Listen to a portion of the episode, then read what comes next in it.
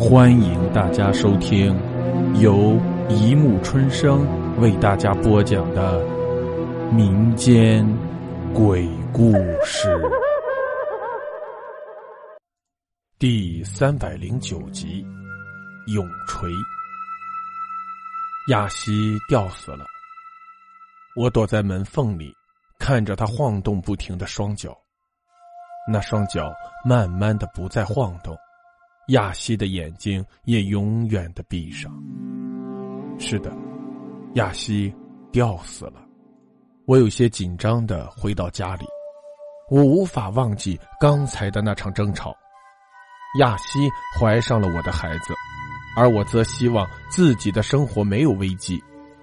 亚西绝望的以死相逼，而我则亲眼看着亚西的双脚在空中如钟摆般摇摆。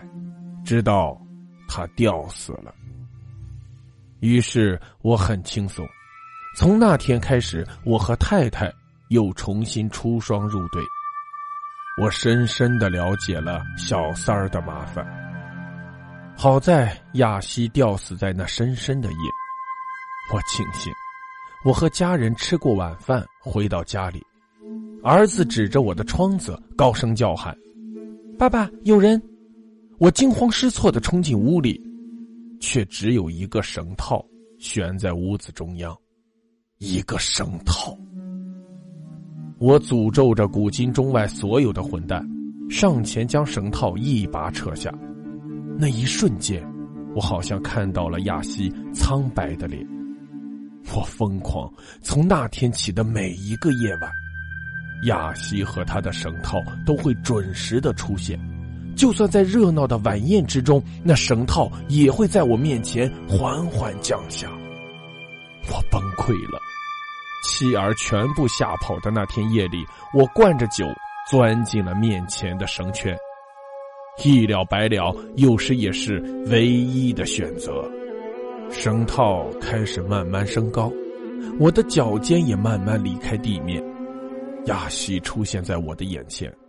告诉我我死亡的期限，他说：“只有他怨气全消，我才有荣幸魂归地府。”就这样，我被活生生的挂在那里，在十年里，眼睁睁的看着自己的脚尖。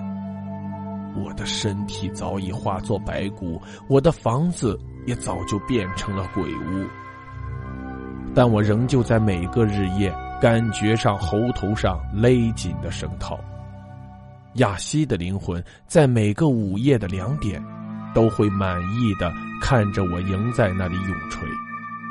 是的，就在现在，在你对肩的那间屋子里，我仍然在那里永垂。